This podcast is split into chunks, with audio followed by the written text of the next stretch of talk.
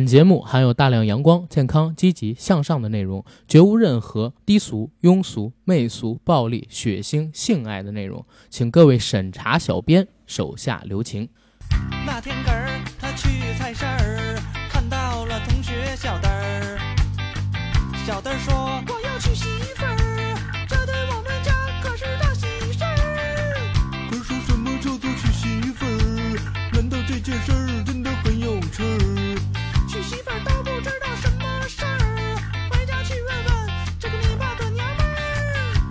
妈妈，什么叫做娶媳妇儿？难道这件事儿真的很有趣儿？儿子，你这个傻笨笨儿，娶媳妇儿可不是什么大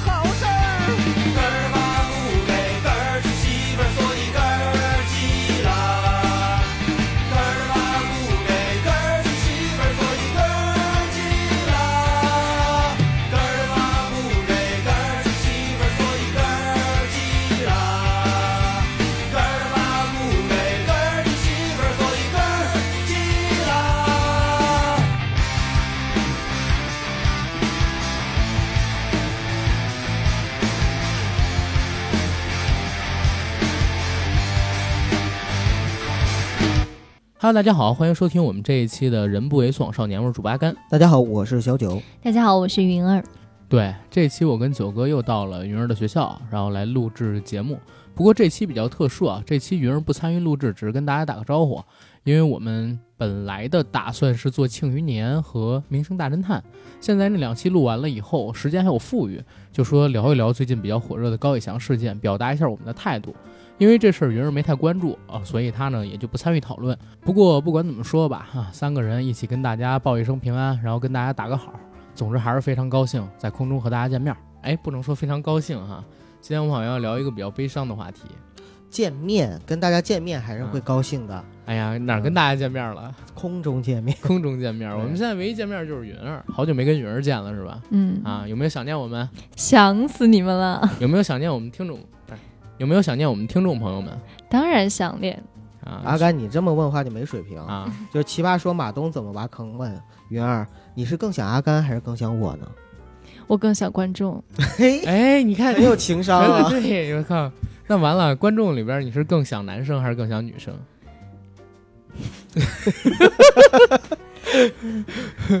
都想。都想，好好，哎，这个问题问的挺好。哎呀，九哥，你想观众吗？我就是观众啊，啊，所以我就是云儿口中那个更小的观众。不是说你想观众吗？我想云儿，哎呦，很好，很好，很好。那你知道我想什么吗？你想你想啥？我想赶紧录付费节目。我以为你说你想我出去。没有没有啊啊啊！这个演播厅里边已经发生过一些事儿了，不要让它再发生了，好吗，九哥？哎，三个人的演播厅就是有点挤啊。嗯，啊，不过还好不过还好，因为咱们节目啊没有什么危险的桥段，你知道吗？在这个演播厅里边也不会发生什么意外啊。不，云儿其实主播是一个高危的职业，嗯，嗯，你要小心。嗯，小心哪猝死。儿高危啊？就是尤其是女主播非常高危，尤其一个女主播跟两个男主播单独在一个屋子里的时候，我们又不是直播主播，有那么乱吗？那不好说。我没有啊，我没有啊，小心点儿，九哥。没事儿，我现场大型卸妆。懂得了 亚洲女子的自卫术写完之后，你知道吗？就是张碧罗，张张碧云，啊，张碧碧云啊，对对对，我说错了，这完了非常漂亮靠这口怎么办好吗？说姓真的好吗？啊。姓没，我把你那姓会逼掉的，你啊，放心行，行行，啊绝绝不会露名的啊啊！咱们别岔了，咱们开今天的一个正式节目。嗯，其实我们今天这个主题啊，是想聊聊从上个月底一直热度持续到现在的高以翔事件。是嗯，这个事儿其实好多听友朋友们在这个微信群里啊，咱们这个硬核一班、二班、三班、四班、五班、六班、七班、八班、九班这些群里边，一个劲儿的在跟咱们聊，说，哎，你们确定不做一期《什么《游送往少年》吗？好像大家觉得我们是一个八卦节目，对吧？大家会觉得我们是一个特别有态度的节目。嗯，一般如果社会上出现了一些需要发声的，然后需要有一些三观比较正的声音出现的时候，就大家就会希望咱别做了。们。其实我们是很多我们听友心中的 superhero，你知道吗？就是声音的 superhero 哦啊，superhero 超人，对。超级英雄，对，超级干，超级酒，是吧？super gay，super night。啊，super night 和嗯 super gay，对，反正今天吧，我们来聊一聊这个高以翔事件。嗯然后我跟九哥又是到了这个中戏的校区，刚刚吃完了土家吊簪饼，真的是吃完土家吊簪饼，好久没吃了。云儿告诉我说这儿有，我就非买一个尝尝。嗯，毕竟是我们节目里边最经典的梗嘛，特别想怀念一下。对，想怀念一下，但是没有奶香味儿，好烦啊！哎，那个我们干脆啊，自己家，自己可以加的，我没有，你知道吗？我没有，看看以后能不能认识认识一些这个已经妊娠过的女生，一会儿 一会儿能不能跟他谈一谈，就跟那老板谈一谈，咱给他带个盐。带个盐。以后中戏这边卖的都不叫吊簪饼，叫吊簪饼是吧？不叫硬核土家吊簪儿饼，可以可以，然后用牛奶，嗯用牛奶和面，就有股奶香味儿嘛，对吧？就是要带奶的还是不带奶的？奶一口，奶一口，奶一口。嗯行，太脏了，我这还有女生在呢，能不能就是尊重一下云儿？我们说个食物有啥脏的呀？那云儿，你回头多尝几口啊。嗯 然后，然后聊这个事儿吧，聊这个事儿吧。其实这个事情发生到现在有差不多十天整了，对，对吧？二十七号，然后今天是七号嘛。但是我感觉热度其实并没有怎么下去，因为后续还出现了很多因它而发酵起来的事情，没错。被社会大众广泛的关注。先给大家回述一下这个事儿吧。好，啊，这件事情的起因呢，实际上是十一月二十六号的时候，高以翔赴宁波参与浙江卫视的一个新节目，叫《追我吧》，应该是啊，奔跑吧现在不行了之后接档的一个节目吧。他的录制，在录制的过程当中呢，发生了意外。我看了一下网友他回述的一个时间线，时间线上现在写的是高以翔发生意外的情况经过都描写的很清楚，说是在二十六号晚上九点之后，观众开始进场，大概是二十六号晚上十点半左右，节目开始正式的录制，而到了二十七号，也就是凌晨，大概一点三十到一点四十的时候，大屏开始转播高以翔他在节目里边所承担的那部分比赛内容。这个节目在出了事儿之后，我看了两期，我发现其实是一个非常高压的节目，强度特别大，几乎所有参与的明星都要奔跑四到五公里，而且要面对各种阻碍跟关卡。高以翔，我虽然看不到他参与这个节目的过程，但是我可以能够猜到他是在一个非常高压、体力消耗非常大的过程当中出现例外。网友表示说，他几乎跑完了全程，只是在临近终点的时候倒在了路上，因为现场有观众嘛，观众相当于给这个接受采访的时候做了一下情况的回述。但是值得注意的点是什么呢？就是高以翔倒地之后，没有人救助，浙江卫视的工作人员还在继续的拍摄，包括跟踪高以翔的摄影机也没有立刻上前进行扶起的动作，还在一个劲儿的把镜头指向他进行跟拍。随后，直到同期参加这期节目录制的那些固定卡司，比如说陈伟霆、黄景瑜他们几个人，通过跨屏转播发现了倒在地上的高以翔，才知道出问题了。他们又联系工作人员，工作人员才施以援手。这个时候，距离高以翔倒在地上已经过去五分钟了。后来我们可以知道，高以翔的死因是属于心脏骤停，就是高压运动之后产生的心脏骤停。实际上，这五分钟非常重要，因为心脏骤停的话，错过这五分钟，你做心肺复苏很难再有效果了。五分钟之后，医护人员出现，开始进行现场救援。据当时的这个观众。他们转述说，应该在远距离看到医护人员或者说工作人员们给高以翔进行了两次的心肺复苏，这心肺复苏的时间长达十五分钟。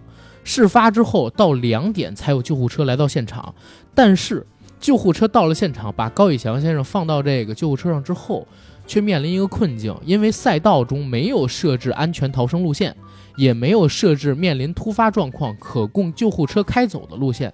导致救护车在面对一些赛道的时候没有办法开出，只能利用担架将人抬走，在这一块也浪费了很多的时间，相当于事发之后，过了得有四五十分钟到两点二三十分，救护车才开始带着高以翔往医院这边奔。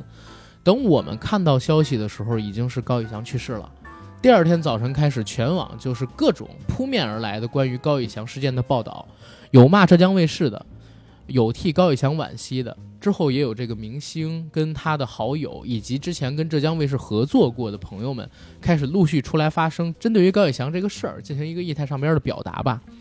然后这其实是事情的起因，后边是我们后边再聊。我们先来聊聊这个事儿呗，对吧？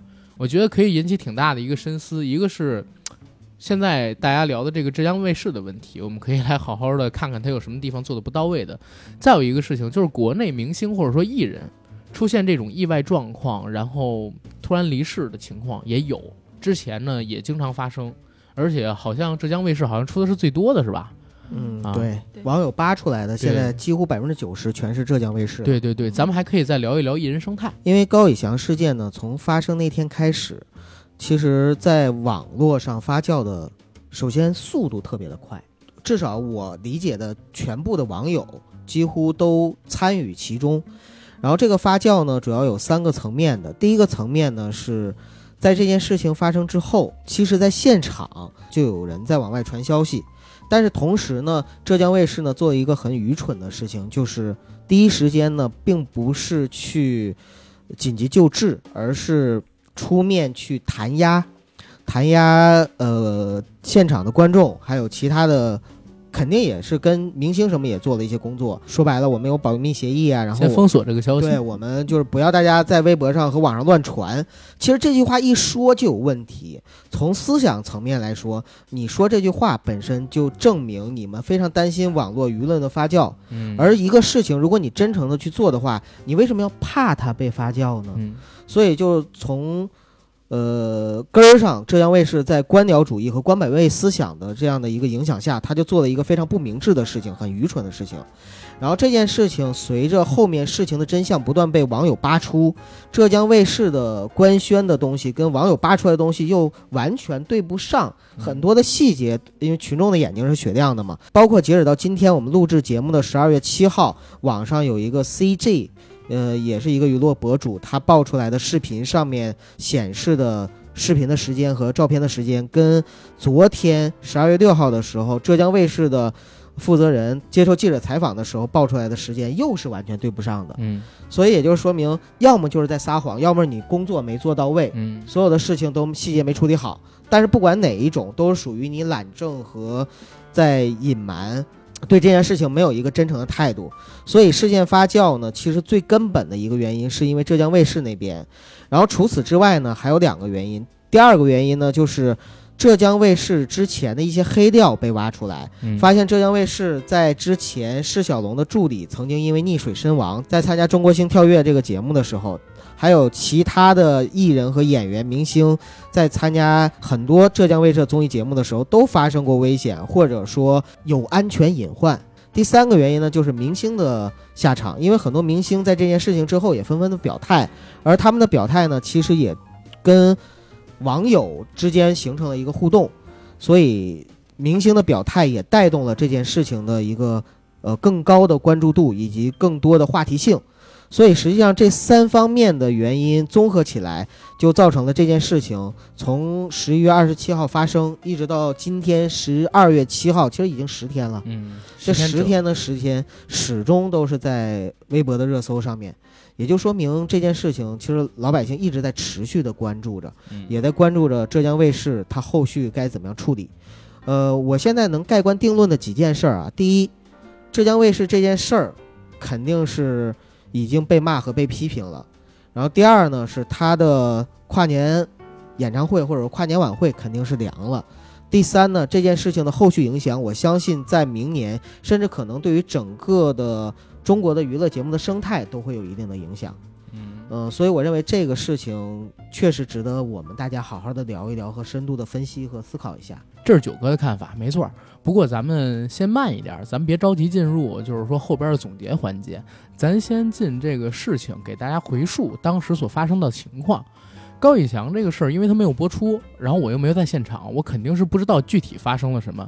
但是出了这个事情之后，我刚才说过，我去看了两集的《追我吧》这个综艺，所以我了解了一下他们那个综艺的竞技模式，包括说他们里边到底有多大的强度会让明星产生体力透支、心脏骤停这样的极端情况？我在看了之后，感觉意外啊，很有可能会发生，是因为这个竞技太高强了。首先，它赛场非常的大，是在宁波新区的 CBD，如果没记错的话，好像是宁波新区的 CBD 啊。在那里，他们搭建了一个超过三万平方米的运动场地，直径应该是超过四公里。而且每位明星最少有三到四个摄影机跟着，而且这三到四个摄影机并不是一直跟着，而是接力的。就是你可以看到有摄影师背着摄影机持续的跟着这个明星在跑，所以实际上有人骑那个电动自行车在后边跟着跑，也是啊。你说这个节目，我们看到就明星都 特别累，体力哎，运动员都支撑不下来，然后扛着摄影机，大哥还有极限挑战。我突然想到一个一个画面，你们有没有看过那个动图？我看过，就是在那个。百米赛跑还是两百米赛跑冲刺的时候，然后有一个摄影师扛一巨大的摄影机在那个运动员旁边冲刺，然后冲的比那个运动员还快，你知道吗？那个笑死我了当时。所以运动员不是最辛苦的，摄影人员才是最辛苦的。我这儿的想法，你知道，我就看那个。贝尔老师，他的《荒野求生》那个节目的时候，就可想而知他的摄影老师有多辛苦，还要扛着相机。最辛苦的永远不是贝尔，是摄影师，因为贝尔跳那些地儿他都跳。我还想到了那《变形记》，那里边甚至那些小孩还会打摄影师，你知道吗？摄影师还要挨揍，小孩跑，他还在后边得扛着摄影机追。王敬泽当时不就骂那摄影师吗？对呀，王敬泽当时去的时候，你们都他妈别拍了，追我吧！我看他其实就是接力摄影师。嗯。就是他在整条赛道上，有人这个在进行比赛的时候，赛道是使用的。几个明星不参与比赛的，是在那个转播屏这儿看那个比赛的人，他在这个赛道上面。所以其实他们有几个摄影师是一直跟着的，但是其实赛道上那个人是要轮番的，是要接力的，因为太累。明白了，就是有机位在那块。有机位，然后因为明星还要躲避后边的追赶，所以没办法跟这些摄影师做互动。嗯，因为他有非常强的竞技成分，因为实际上是明星先抽签儿。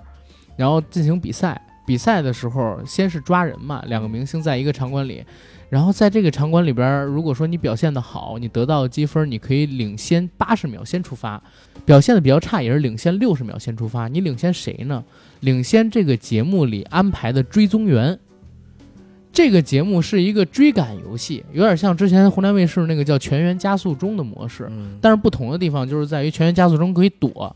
这个游戏不能躲，只能一个劲儿的跑。它赛道我看了，好像是全长四公里左右，然后大概有三到四个关卡。每一次打开赛道之后，有三到四个关卡。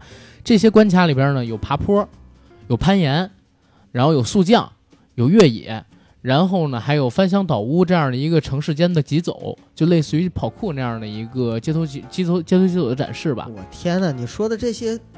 太变态了吧！真的很变态。因为我在看第一期的时候，我是这样啊，我现在就是看电影不开不开弹幕，因为会挡东西。对。但是看综艺节目肯定开弹幕。我也是。弹幕里边一个劲儿的在骂范丞丞，因为第一个上的明星是他，说范丞丞体力怎么那么差呀？才跑到第二关，怎么就气喘吁吁？太虚了吧，像个娘们似的。当然这句话本身有歧视啊，啊！但是这是弹幕上边的原词，就全是这么骂的。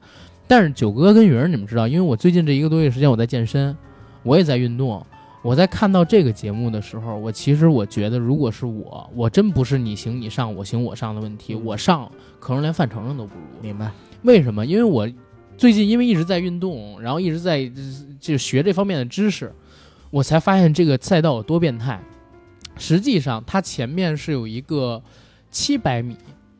的平整赛道，在这个七百米的平整赛道上面，你会遇到第一个关卡。范丞丞遇到那第一个关卡就是一个爬坡的关卡。爬坡这个其实并不是太难，稍微用一下爆发力就可以了。但是前边这七百米加上爬坡，对于一个不太锻炼的普通人而言，在快速奔跑的情况下，我看他跑步的那个速度可不慢啊，上边显示好像是一分多钟他就跑完了。所以他还是用一个快跑的速度跑的这七百米，然后还爬了个坡。爬完坡之后，你。可以通过把这个坡摇高的形式，阻止你后边的这个追赶者爬上来。他还在那摇了大概得有十几秒的那个坡，也是速度很快的。在那之后再往前奔大概三百米左右，你会到第二个关卡。第二个关卡是什么呢？当时范丞丞遇到的是一个类似游泳池一样的关卡。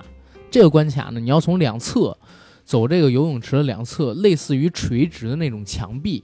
用绳子作为依附体攀岩过去。明白，就是不能掉到水里，不能掉到水里，它不能掉到那个海洋球里，其实也可以掉，但是你掉到海洋球里不就慢了吗？嗯。你会被后边追赶者追上，对，所以你就只能拉着那个绳子往前走，这个特别累，你知道吗？它用的是你的爆发力，它用的这这不属于是有氧了，用爆发力，然后那个泳池大概我看好像是有二三十米左右的宽，而且你在攀岩的过程当中啊，它那个墙并不是九十度光滑的，它是一个近似垂直的墙，上边有那种伸出来的超过一米长的那种杆子，那种杆子会挡住你的绳子，你必须要不断的在那个侧面的墙上跳跃，或者说动那个绳子，才可以躲过这些杆子。嗯它对你的体力消耗非常大，一般没有运动基础的人玩完这关基本上就虚了，你就全身虚汗，你就全身虚汗虚脱在那儿了，这个难度非常大的。然后等到第三个关卡，又往前大概走了五百米到七百米啊，也是跑。你想想，现在我说的就已经超过两公里了，中间还有这个关卡。到第三个关卡是什么？类似于蜂巢那样的一个组合型的房间，那个房间非常大。我看了一下，他们好像说是有六十四个房间，都是六棱形的，然后给组成的这么一个蜂巢。这些房间呢，它既然是六棱形，相当于就有六个门。这六个门呢是随机开启的，每一次开启这个关卡的时候，都会生成一个随机的逃走线路，是从左到右。这个关卡里边的六棱形房子是互通的，所以你可能就要向上攀、向下攀、向左攀、向右攀，像类似在迷宫，但是它是一个垂直的迷宫啊，或者说一个，呃，可以上下左右通行，而不是东南西北了，它是一个立体的迷宫，这个也特别难，你自己攀，你自己是翻几次墙头，你就知道有多难，连续的翻墙头特别累的，所以到最后，呃，范丞丞走完这关，他迎来的是什么关卡？当时我懵逼了。爬一个超过七十米的楼，当然你有保护措施啊，但是他这个攀爬，你知道用什么攀爬吗？用什么？就是在你戴上威亚之后，你自己用手拽住一根绳子，用手的力量把自己的身体向上提。虽然有滑轮，它减力了，但是我相信每一次拉动它，基本上也需要二十斤左右的力气。大家有没有在健身房做过那个摇绳那个那那个运动？你摇一分钟都很累，对吧？连持就是持续摇一分钟都很累，而且那个没有二十斤，那个真的没有二十斤。玩这个东西让明星来，所以当时范丞丞就是跑到这一关的时候，本来就已经虚脱了，倒在地上。后来呢，可能是为了节目效果或者如何吧，他又强行顶起来，然后攀爬了大概得有二十多米，结果被这个追赶者超了。这儿也要说一嘴，这个节目里边安排的追赶者都是谁呢？嗯追范丞丞的这个人是亚洲健美先生？是亚洲健美就是健美先生，就是追啊明星的全是专业的运动员啊对然后对对对对对后边追那个宋祖儿，就是以前小哪吒《宝莲灯传奇》里边小小哪吒那个宋祖儿，也是国内的一个呃健身明星，一个女孩儿。但是那个女孩儿就是用肱二头肌可以家暴苹果，你知道吗？他表演了这么一个功能。然后追黄景瑜跟那个陈伟霆的两个人，一个人是特种兵，另外一个呢是一个也是一个健健身界的一个达人，你知道吗？都是相当于职业选手，还有甚至还有运动员。嗯，然后等到钟楚曦上了之后，就是我女神钟楚曦上了之后，给她拍的是谁？谁？是她以前拍戏的那个武替武打替身，然后那个武打替身曾经是全国武术冠军，你知道吗？女子的全国武术冠军，就是你在面临这样一个强大对手的情况下，你只能往前跑。嗯我在看的过程当中，我发现范丞丞可能就是一般人体力，然后黄景瑜呢算是不错的体力，嗯、陈伟霆肯定是很不错，你你能看出他绝对是常健身的，因为他一直维持在一个匀速的速度，很高速的跑，这个其实说白了，呃，很难做假或偷懒，很难做假或所以这个很持续的嘛。真实。就你平时的功夫，你是一个健身的人，不健身的人，爱运动的人，不爱运动的人，一下就能看出来。一下就能看出来，嗯所以就是最后真的逃掉这几个追踪者，就是黄景行跟这个、呃黄景瑜嗯跟这个陈伟霆吧，我好像记得第一期里边，但是你不能说其他人他就差，对，因为这个赛道的强度真的特别大，嗯高以翔就比我小一岁，就是他就为我敲响了生命的警钟。好吧，反正我在看这个节目的时候，我就想到一件事儿啊，就是你你想，我们平时晚上大概到一两点钟的时候，你如果突然来个剧烈运动，对。啊，你都会心里边觉得不舒服，就是觉得难受。对，像那些明星，他们平时睡眠时间本来就很少，因为 party 比较多，嗯。男女关系比较混乱，当然工作也很忙，嗯，所以晚上睡觉的时间比较少，主然要是工作后来时间不稳定，啊，我以为你要说别的，主要呢，拍戏啊什么都是不稳定的时间，对有的时候要早起，可能早上三四点钟就得起，晚对对对。睡的话一通宵，说的。说通宵就通宵，所以你看他们就是半夜，因为他们这个节目，我相信啊，肯定都是头一天坐飞机过来，他们可能在其他城市拍戏呢，就也没休息好，啊，也没休息好，嗯。然后一下飞机就直接赶过来了。到了这儿之后，参与这么高强度的体能的比赛，真的是比赛竞技，出问题的可能性真的很大。所以就是你关联种种，你会发现，浙江卫视他做的这个东西确实是有问题的，不单是现场的安保有问题，而且他也没有专门给这些呃所谓的明星、所谓的参与这项运动或者说比赛的这些参赛者们准备合理的医护人员跟医疗器械，甚至说连救生通道他都没有给准备出来。这方面绝对是浙江卫视有非常大的问题。但是啊，但是也有一个点，就是我我们划分两头说，这个事儿是浙江卫视故意坏心吗？我肯定觉得不对。为啥呢？因为我在呃这件事儿出了之后，我看了大量的文章嘛，然后我当时也跟云儿聊，因为云儿他们这边是做过类似的节目，就是他们有师哥师姐在这种团队里边沟通的时候，实际上是了解到，因为现场有太多的机位，有大概几十个机位。首先很难，就是说某一个机位发生的问题就能被所有人给关注到。第二一个呢，就是很多的明星会故意做节目效果，你知道吗？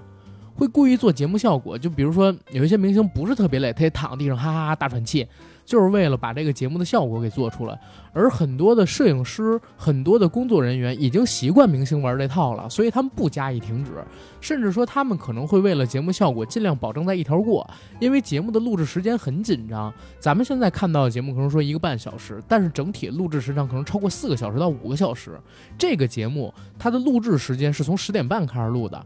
高以翔出事的时候，大概是在凌晨一点半到两点左右，他后边肯定还有其他明星呢，所以你基本上你就奔着五点六点能完成。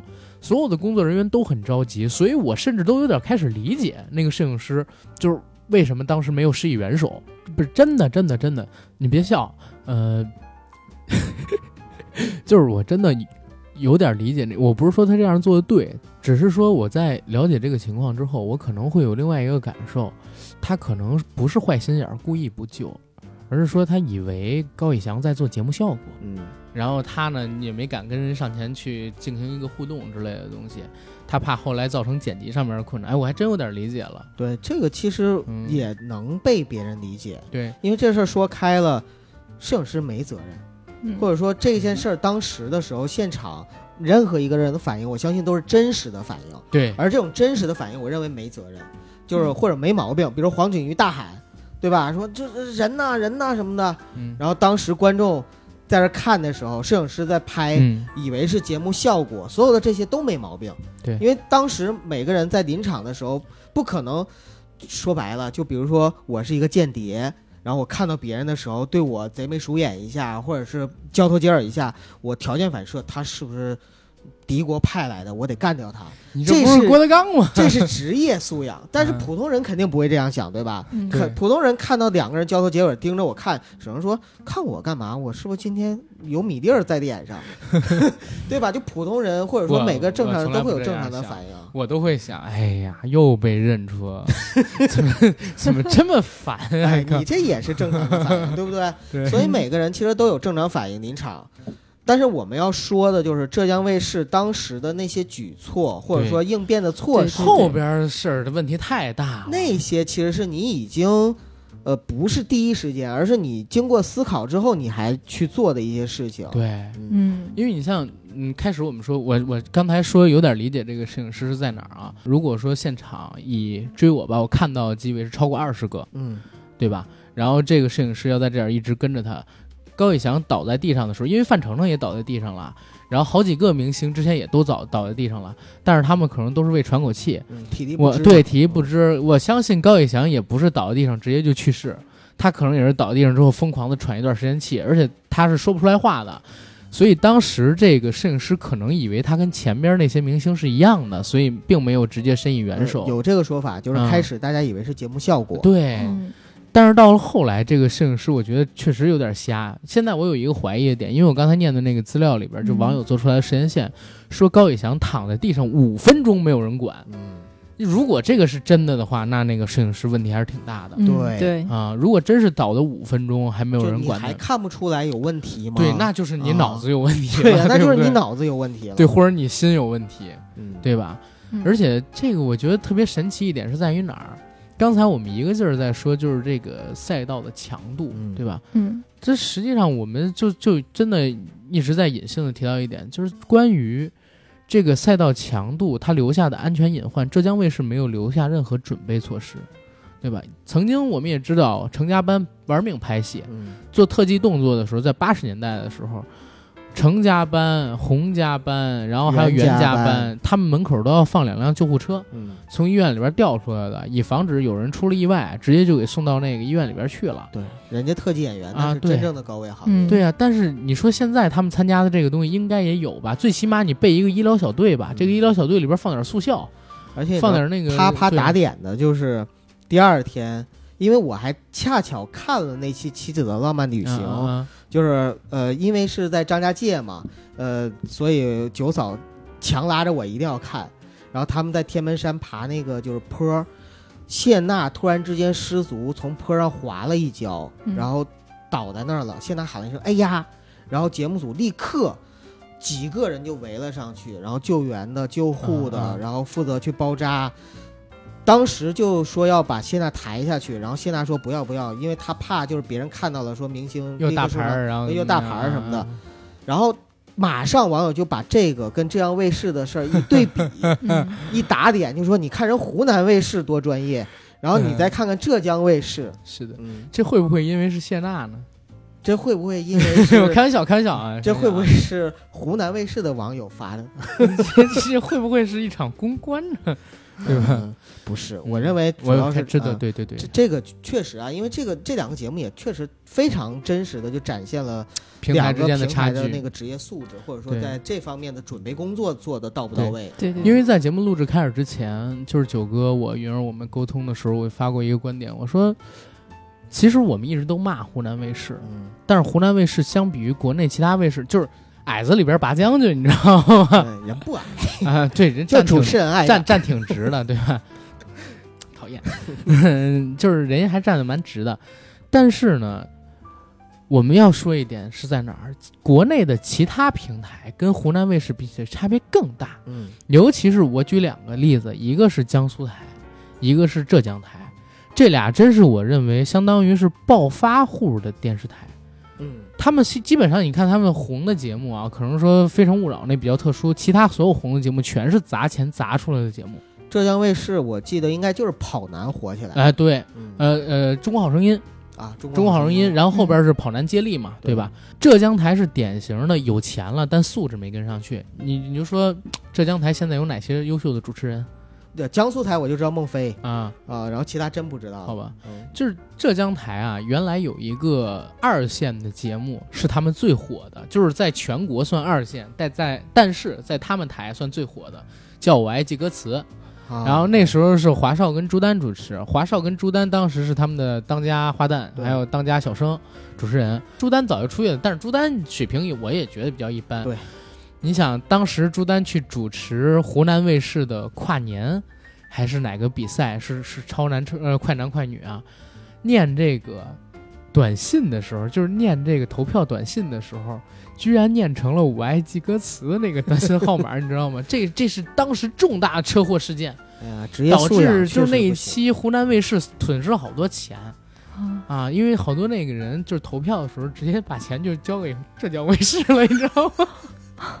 笑死我了！当时这个事儿出了，啊，那是倾全台之力捧的主持人，嗯，还这德行，对，还这德行。华少当然还不错，我觉得嗯华少确实还可以。现在等他们俩没了之后，就剩下谁呢？依依，对吧？依依，我说的不是咱们听友依依啊，我说的是那个跳舞的依依。嗯对对对，依依是我反正见过的平台力捧的花旦里边儿水平最差的一个。嗯这个不是攻击啊，这个确实是就事论事。主持水平上边来讲，确实较差的一个，非常没有梗的一个人。对，就他站那块儿主持的时候，总觉得像在念稿，嗯而且他跟明星的互动一点都不出彩。嗯对，嗯甚至还不如朱丹跟华少，对，对吧？而且离他们俩还差得很远。嗯，所以你就想，像这样一个连主持人优秀的主持人现在都没有的平台，在它里边这些节目的制作组，到底能成什么样呢？为什么他们现在做出来的节目，你老觉得不伦不类？然后为什么他们做出来的这些节目总会引发各种各样的问题？像《王牌对王牌》，对吧？当然有一个问题，《中国星跳跃》，释小龙什么那个也遇到事儿了。刚才九哥不也说了吗？对吧？我认为这是整个平台，或者说整个国内这个综艺生态，或者说电视台啊，或者说地方广电，它里边的一个转型期会遇到的一个问题。我们之前一直在讲，就是国外对于这些艺人的保护有多好。我们一直在讲，就是国外的综艺环境，包括说电影他们的拍摄环境。成龙大哥就一个劲儿说，说以前我们拍戏的时候就是不要命，结果到了美国之后呢，我发现美国人那一套虽然慢，但是确实安全。比如说他们有一个专职的工作人员叫什么呢？叫安全指导。这个安全指导其实什么都不干，他只告诉你哪个不能干。就是这个不能干，那个不能干，这个防患对防患。而且在每一个特技要开始之前，他们会做大量的排查，哪怕是再小的特技。他就举了一个例子，说有一天他跟那个《尖峰时刻一》的导演去参去采景，你还记得当时《尖峰时刻一》他不是手上被绑了一个呃方向盘，用手铐让卡特给铐住的，然后他要进这个韩大使的大使馆，去他们家里，然后见韩大使。在这门口有保安，他手上又又有手铐，他没法进去，他就只能翻墙进去。翻墙要从一棵树跳到墙头上，再从墙头上边一个侧身转跃进去。他当时跟导演提出的这个想法，导演说能吗？能实现吗？成龙说可以，然后自己把自己两只手并在一起，然后不就两只手并在一起啊，假装自己的手被铐住，现场在没有任何防患动作的情况下进行了一次，直接就翻墙过去，而且做的特漂亮，然后又翻出来。导演说你能再来一次吗？他说可以，他说好，明天我们就这么拍。结果周一的时候，呃，成龙带着自己成家班的团队的成员过来，然后换好戏服，戴上手铐，正准备拍，然后说稍等，然后有一个安全指导过来，然后开始各种摸那个树杈，然后耗两个小时。成龙说几分钟就完事儿了，我昨天弄过，那也不行，昨天你不是在开工期间做的。嗯，但是现在你是在开工期间做的。就阿甘，你这么说完之后，我更加的怀疑，就李小龙那个事儿可能是个阴谋。他他没在开工期间去世嘛，对吧？呃，但是但是我们也说，就说这些东西是国内没有的。嗯，我们现在可能还在一个人治而不是规矩的一个年代，包括我们现在没有工会，对对吧？就是或者说有工会，但是工会能力不强，对吧？没法做到现人工作。包括呼吁了那么多久的八小时工作制，嗯，到现在的话也没有出来。其实国内我。嗯，这儿引一个话题啊，这儿引一个话题，一会儿咱们可以发散聊。就是这件事情，高伟翔这个事情出来之后，其实比他更火的是什么？就是关于高危行业如何定义的这个事儿。对，因为好多明星跳出来发声，其中有一位明星啊，之前我们也提过，叫小宋佳。小宋佳老师呢，自己在自己的微博上边发了一条微博，说不要把敬业当成应该，不要把努力当做寻常，高危职业。请你理解，我们共勉奋进，好像是大概这个意思。但是他写了高危职业，请你们理解，结果就被网友骂惨了。当时转发的这条微博的有欧阳娜娜等等几个人，所以你看他们这几天参加各种活动，他们的微博或者说那些活动的映照下方，全都是这种高危职业，不要拍照，不要闪死你，或者说不要坐车了，撞死你等等这样这样调侃的，就是很多人在讲，个明星到底是不是高危职业？我认为。明星绝对不算高危职业，对吧？明星只算是在自己的工作生涯当中有机会会遇到高危场景的普通职业。不，我纠正你一个观点，阿甘。嗯，首先，明星就不是一个职业，明星是一个演员。演员对，在明星里边呢，从事演员行业或者说艺人，艺人啊，或者说艺人从事综艺的等等，就是这种。它是一个行业，但是这个也不算是高危行业。对啊，至少我跟阿甘认为不是。云儿，你觉得算吗？我觉得肯定不算。嗯嗯，我觉得除了替身演员这种裸替啊，裸替高危啊，然后冷，然后感冒了，然后得肺炎了，然后身亡了。不好意思，我一下不好意思。啊！哦，他正经正经正经正经正经来，脑脑海中全是画面感。可可能除了除了我觉得像替身演员可能会直接面对各种各样危险，觉得其他的真的还不算是，他只是在做分内的事情。对，做特技，比如说武行的，确实是属于高危的。我们现在就是有一种理论，尤其是在像演艺圈这些明星艺人嗯的嗯粉丝群体中流传，啊，就是敬业的一种肤浅化。对，你，比如说，哦，你看我们家这个谁谁谁，我们家这爱豆多敬业，他把剧本都背下来。对他晚上看剧本，但那是他分内的事。我们家的爱豆多敬业呀！他为了拍这个戏，他去学什么什么东西，或者他为了拍这个戏，然后他可以在水里边，然后冻得要死。但是你吃这碗饭，你干的是这个活儿，而且九哥，我问你一嘴啊，如果我给你两千万的片酬，我让你也去拍《攀登者》，白干对。你，你你拍不拍？两千万片酬去拍那个《攀登者两百万我也拍。》，我跟你说，二十万我都拍。我本来我就想爬珠峰，对呀、开玩笑。本来我们普通人去爬个珠峰还得花个几十我万。几十万、是几百万，几十万那天跟那于飞聊天花几百万，是你要是上去嗯下不来了，可能还能 上去会下不来就几十万，对，上去能下来就是可能说得花的多一点，因为你后期还得治疗。所以就是这些你分内的事情，或者你本来就应该去为了完成很好的完成你应应有的工作，你去做的努力，我认为那不叫做高危，或者说不叫做敬业，对。嗯。它叫做你应有之本分。分，啊。本分，反而是就是你为了这个什么叫敬业呢？比如说我们我之前我跟阿甘聊两只老虎的时候，嗯。看范老师和呃葛大爷两个人在对戏，或者说在排戏现场，他去对这个人物有一个更加深入的理解，嗯然后他给出了本来导演想让他给出来东西以外还要多的东西，甚至他俩在片场就不说话。但是仍然可以表现很好。对这种专业程度，其实这是一种敬业。嗯，我认为的敬业是什么？就是寻常人能做到的都是本分。我接到了跟寻常人接到一样的工作，但是我在这同样的工作里边，我做到了寻常人做不到的事儿，对，这就叫敬业。你比如说，都是接到一个胖子的职，一个演员的工作，对吧？嗯然后哦，不是，你比如说，羞羞的铁拳，艾伦要演一个拳击手，嗯我觉得他就特别一般。为什么？他都不健身的，嗯在那里边他一直吸着肚子演戏，所以你能看到他肚子上面一圈又一圈，就是他一直是吸着肚子，嗯，然后在表演那些拳台上面的戏。嗯但是前些日子我们也看到了任贤齐老师，他拍一戏叫《跑马》，当然因为钮泽成性侵这事儿停掉了。嗯他为了拍那个戏增肥了五十斤，就任贤齐为了拍这个戏增肥了五十斤，五十多岁了，他用了四个月时间增肥五十斤，然后又用了大概五个月的时间减下来，对身体造成了不可逆的伤害。然后又传出消息，他为了完成这部电影，因为拍了一半嘛，他自己买下了版权，准备自己当导演，嗯，然后现在又在增肥。因为 这叫敬业白增。对，不是这叫敬业，这是啊，就像那个彭于晏，我们为什么很喜欢他优质，对对吧？就是因为你看他拍破风、拍翻滚吧阿信，对就是拍每一个戏的时候，他是付出了比正常需要付出的更更多的努力，去为了完成这个东西。你说要拍运动员健身，我也行，嗯健身健成肌肉块儿我也行，给我几个月。但是你练到体脂率百分之三，嗯这真不是你只是练出肌肉块儿就可以的。但是大鹏他能做，嗯，对吧？所以我说人家这是敬业的，这个没有问题。我没要求你演的有多好，但是你第一做到本分，本分的基础上你做到敬业，哪怕你演的一般，你比如说大鹏，我确实没觉得他这个演技特别好，就是彭于晏。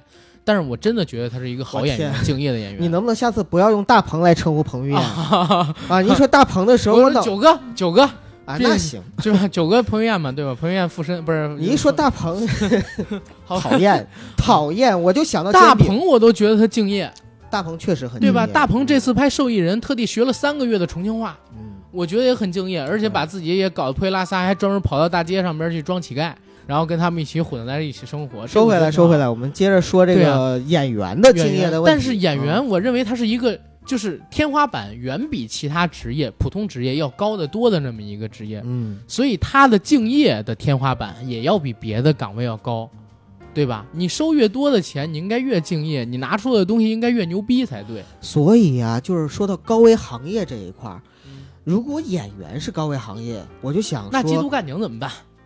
都不是缉毒干警，啊就普通人的普通行业，哪个不是高危行业？对，老师是不是？学生有的时候还能揍老师，医生是不是？还有医闹，现在医闹就是搞的医生很多都都需要在在自己的抽屉里边，就是那个办公室的抽屉里边放一把刀，放一个锤子，放个东西做防卫了，算不算高危行业这？个我们主播算不算高危行业？算，天天有人网络暴力我们。对啊，嗯就还有其他的行业，任何一个普通的行业，哪一个不算？而我们所谓的，或者我们观众，或者说普通人理解中的，像消防员、缉毒干警这种，就更不用说了。这些我认为都是伟大的行业，或者说需要付出、奉献、牺牲更多的行业。对对，对，所以在这样的角度来说，你说你演员是高危行业，那么我们就来看概率。不要矫情了。啊，咱们就数据说话。每年啊，演员群体中，就是真正的因为猝死的有多少，过劳死的有多少，发生意外的有多少，这些跟普通的那个工人或者说普通的那个白领猝死的、过劳死的、发生意外的、自杀的。比，起来有多少？而且咱们中国的演员，你还好意思说高危行业？你看看韩国的艺人生态圈，对，那还得陪酒，哎，咱们也陪，不是，就就不是这这不不不不不不是，九哥继续。呃，不，你刚才那句话我不会剪。我认为中国的演员或者说中国的明星艺人群体是什么？是高离行业、高率行业，嗯，离婚率高啊，小三儿率高，不是，呃，被戴绿帽子、劈腿率高。一定要相互信任，嗯，明星夫妻之间一定要相互信任，这样对四个人都好。四个人已经是很单纯的男女关系了。我说的是对，呃，对啊，因为这个对他们俩，然后还有他们俩的父母跟父母跟孩子，所以四个人很少嘛，对吧？对，啊，所以你看，就为什么网友去攻击啊？我认为也是有一定的嗯道理的，因为说白了，很多明星，包括小宋佳，包括张雨绮，包括宁静，他们在说这些话的时候，第一，对他站在既得利益者的角度；第二呢，就像阿甘说的，真的就是被惯的。对，天天粉丝捧臭脚，你没有一个谦卑的心态，哪怕你真的觉得自己是高危行业，你都不应该说这话对，九和哥千万以后别说咱高危行业啊，啊！我刚才好像说了一句，主播是高危行开玩业，是吧笑。对呀、哪怕你真的是一个高危行业，你都不应该说这话，何况你还不是。对，嗯嗯我我是真觉得这个有很大问题。其实，在这件事出了之后，我在网上看到一篇文章，那篇文章特别打动我，是有一段话，嗯说是什么呢？他就在宁波，就在那个新城 CBD 上班。然后当他看到这条新闻的时候，他发现网上在为这个明星惋惜，嗯，在为这个明星的过劳死、猝死惋惜。他不知道高以翔是谁，对，但是他说了一段话是什么呢？说我不知道高以翔是谁，但是我知道他们赛场所在地在哪儿。他们赛场所在地正好就挨着我上班的那个大厦，我在十七层上班。我看到节目录制的过程当中，应该是凌晨半夜两三点钟流出来的那些照片跟视频。你们有没有关注到，在那片 CBD 的大厦当中，还有很多楼层是亮着灯的？哦，那些亮着灯的人，就是像我一样的程序员，像我一样的加班狗。我们正在辛勤地建设着城市，我们正在过着不止九九六的生活，嗯我们在燃烧着自己的生命，我们也在过劳死，我们也在猝死，但却没人关注了我们。我们燃烧了自己，点亮了这个城市，但是你们关注到的只是在我们这些灯光照耀下的某一个比我们更亮一点的普通的生命。有谁关注过我们呢？嗯，对吧？就是这话，其实让我特别嗯，怎么特别动容，因为我也经历过这样的事儿，咱都上过班儿，对吧？加班儿那是常有的事儿。九哥曾经就是做过牛逼的事儿，什么晚上十点半，当时呢坐地铁来我们公司，我们俩录节目，录到半夜一点多，然后各回各家，各找各妈，对吧？嗯但是我们公司那个还算是加班比较少的，九点多。我以前在的那公司，就有人就住在公司里，有人就睡在公司里，嗯对，对吧？我最佩服的那领导，在我们公司睡了整整半年。他刚入公司的时候，在卫生间睡了半年，在上海一个领导搭行人床搭了半年，然后后来非常非常成功。那会儿他相当于刚到上海啊，那很早很早的时候，应该还是一零年代之前呢。所以你就说咱们这样的人也在面对同样的压力，凌晨两点我还在直播，我我也我我我也在感受心脏的悸动，嗯对吧？其实我认为，就是我们现在啊，不应该只关注高以翔一个人的命运，或者说，呃，不能说只关注他一个人命啊，不应该只关注高以翔一个人的问题，也不该只关注明星这一个群体的问题。对，而且也不是说我们就把火力或炮火全集中在浙江卫视上面。哎，对，这也不是浙江卫视自己的问题，我相信这只是大千社会当中的一个点儿，对，对吧？其实透过这件事儿呢，我们应该更多的去思考一下，这么年轻的生命突然之间就消失了，大家在惋惜之余有没有想过珍惜自己的身体？对，嗯因为我的工作其实你们知道，但是可能我们听友不知道，就在我的工作过程中，这种事情发生的概率要比普通的行业遇到的更多。我自己就亲身经历过很多次类似的事情，嗯，有年轻人真的有很年轻的人，二十多岁的说走就走了。嗯啊，还有就是很多人是因为生了病然后走的，但是这些人我们看到的时候，我们都是在惋惜。但是惋惜之余，我们有没有思考过？就是我们现在有个词叫“社畜”，对，呃，就是社会里面的畜生哈，那种以前流行屌丝儿，现在呢是社畜。社畜比屌丝还不如。对呀、嗯因为都已经都都都到畜生的那种地步了，很多人拿这个社畜来形容自己。嗯为什么我们会有这样的感受？金鱼，比如不不不，对，为什么我会有这样的感受？就是因为我们觉得我们在社会生活里边有那么多的无奈、无可奈何、拼命的地方，我们不想好好的去保养自己的身体吗？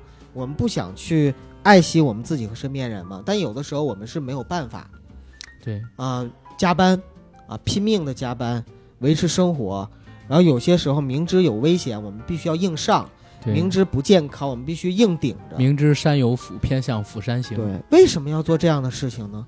就是因为我们生活中有太多太多的无可奈何。嗯，但是，这些无可奈何，包括就高以翔这件事情，对我来说最大的一个警示，或者说让我警醒的地方，就在于，不管我们从事什么行业、什么工作，真的要对自己的身体有一定的认知，嗯一定要爱护。如果有一天我我身体不舒服了，我宁可去浪费掉一个机会，我宁可去放弃一些东西，蒙受一些损失，我也要打住。因为说实话，我曾经有过类似于几乎要猝死的感受，比如说在做一些极限运动之后，然后比如说，呃，就是在那天 那个六里桥 某有的这个在感受，在某一刻，因为说实话，我二十多岁的时候从来没有过类似的情况，但是到了三十岁之后，我现在是感觉我的身体是每况愈下的。为什么现在我也要去健身，然后我我也要去什么？不是为了别的，就是因为我突然之间觉得，人生好像现在说走就走的概率比以前大了很多，嗯 说说没就没的概率大了很多。不会的，不会的，这个事儿在我。来看来，我很我很释然，就是我觉得像高以翔那种，我现在在这说一句可能会得罪大家的话，我认为如果我摊上了这种事儿的时候，我是很幸福的，因为说白了，人生太苦，就在我看来，人生太苦。有一天突然之间走了，那天那天九嫂九嫂跟我聊，九嫂跟我聊，她说，呃，她说，哎，你知道吗？高以翔这个事儿，在我看来，是我我青春中一个男神突然之间就消失了。我以前从来没听你提过这个人啊。他说我不关注他或者不粉他，但是实际上我年轻时候看过很多他的偶像剧，以前，所以这样的一个人，在我心中就是。呃，一米九以上最好看的人，然后梳路 络腮胡子最不油腻的男人，穿西装最帅的男人、嗯走了。我说你对他评价那么高，那我走呢？他说你什么时候走？我最爱的人，他问我你什么时候走？我说如果我在睡梦中下午走，下午我就找大大干净。在睡梦中走了。他就说，如果你在睡梦中走的话，我会替你感到幸福，因为你在睡梦中走，你一定是特别特别安详，或者说特别没痛苦就走了。我哎，我我想着九嫂应该是这么说。你要是睡觉的时候走了，我觉得挺好的呀。九嫂声音应该这样，对，所以啊，就是如果真的能这么走了，对本人来说其实是一种解脱。但是，对于其他人呢？对于你身边的那些人呢？对吧？嗯就我就在想，我他妈走了，我九嫂怎么办？我爸妈怎么办？我现在没孩子，如果我有孩子，我孩子怎么办？就是对于其他人来说，就不是解脱了，嗯，那是一种突然之间天塌下来的感觉，天塌地陷的感觉。所以人不能那么自私。嗯，其实我我想的跟你这个不一样，我都没想到你这个点，或者说我想到你这个点，我觉得不太好实现你。可能还没到我这个不是不是，因为我确实想这个问题，但是我觉得不知道该怎么改善，因为我关注到就是可能说全社会都会有这个问题，嗯知道吧？这是全社会常态，毕竟我们的首富就在今年亲口说出“九九六是修来的福分”嘛，对吧？九九六是修来的福分，嗯但是我我就从这句话，你能感受到资本家们，或者说中国的企企业家们，或者说我们的老板们，他是一个什么样的心态？我之前一直在跟九哥说，就是说我经历的老板很多都是又想马儿跑得快，又想马儿不吃草，嗯对吧？加班儿是种常态，啊，工作过劳也是一种常态，这是改变不了的，而且这是整个中国社会大环境。你不能改变的一个东西，它现在就处在这样一个历史阶段里边，我们总说我们是牺牲掉的一代，嗯，就是为什么叫牺牲掉一代？因为现在中国高速发展，这个高速发展的过程中，必然我们的很多东西都是要撞倒，对要要靠我们的牺牲才能够去让它发展的这么快。嗯在这个过程中，可能未来呃保护机制啊。法律条文啊什么的，一切都会健全。但是这种健全，其实是我们这代人牺牲，出现了很多牺牲者之后，才能不断的去完善的。对呀、嗯所以我就一直在后面想啊，我说大家我不希望就是国家直接说工会，然后出台什么什么样的规矩，全都跟着实行，或者说法律有一个什么八小时制啊，然后等等加班要一定给加班费啊，等等等等的东西，能不能学学华为？今年华为就是出了好几个新闻，但是对我而言，印象最深的一个新闻是什么呢？给员工发了二十亿的奖金，因为这俩月员工都在加班。就是我认识在华为上班的员工，你别管人家怎么骂他们公司，他们公司你别管是不是什么狼性文化，是不是什么加班加的惨极了，天天要忙，但是他们工资给的是真高，就是待遇是真好特别高，而且加班工资是只要你加就给，而且也给的特别多。我跟你说，如果换我在华为，我也愿意加班。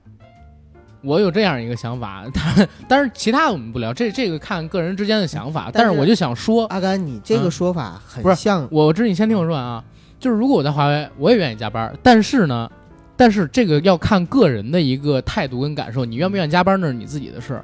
我反而现在讨厌的是什么？讨厌的是你又让我加班，然后你又不给我那么多钱，你又不给我准备很好的安保措施。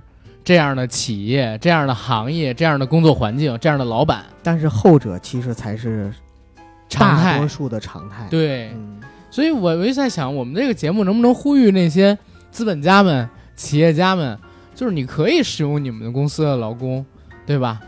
我都用的是劳工，不是员工啊。你可以使用你们公司的劳工，你可以加班，对吧？但是你给够人家嘛，对吧？你给够人家吗，或者做到在这个不太危险的行业里边，类似我们这种主播的行业，类似普通的文员的行业。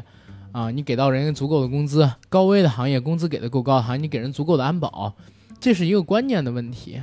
但是这个呢，咱们在这个更难实现。去对去呼吁，其实更难实现。为什么？嗯因为说白了，一切都是呃经济学的，就是用嗯薛兆丰的话说，一切都是经济学。一切都是经济。所以，对对于这些资本家或者老板来说，他们对于员工的利用也好，嗯，榨取他的剩余价值也好，发工资雇佣员工也好，其实都是有自己的核算成本的。对，嗯所以，所以在更高的层面上，我们应该考虑的是，我们作为每一个人，在保护自己的时候嗯啊，能不能就是说，勇敢的对一些行为说不，嗯，比如说拒绝黄赌毒。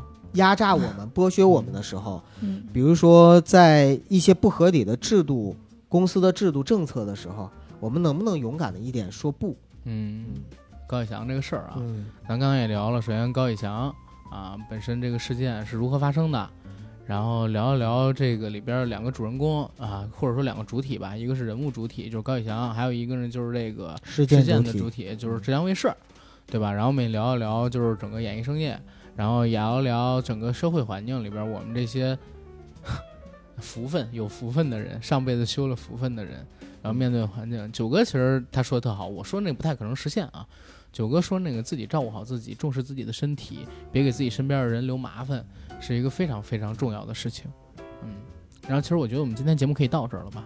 对，嗯最后我想说一点啊，就是我们其实不管之前说了多少，呃，有两点是我们的一个立场。第一呢是高以翔，呃先生的不幸离世，我们是怀以深切的哀悼和缅怀。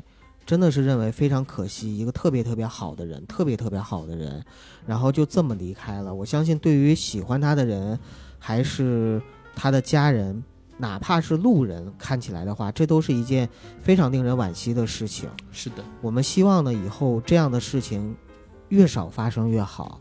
希望呢，这个世界还是让好人有好报，能够给大家一定的呃正向的这样的一个安慰。第二个呢，是对于呃这件事情的发生，虽然是意外，但是在意外之余呢，值得我们反思的就是我们呃无论是浙江卫视也好，还是现在网络上的很多的媒体在处理这件事情的时候，一些反应也好，真的不要再去做那些吃人血馒头事的事情了，真的不要。就大家能不能怜悯一点、慈悲一点？就真的把这件事情。你可以有你自己的说法和想法，就是但是你真诚的去说，就像我们今天这样，我们真诚的去表达我们自己的一些想法，而不是去为了蹭热度而蹭热度，为了呃站立场而站立场，真的不要去这样了。嗯，对，说的很好。那我们节目到这儿，好，好，那谢谢大家。再见。再见。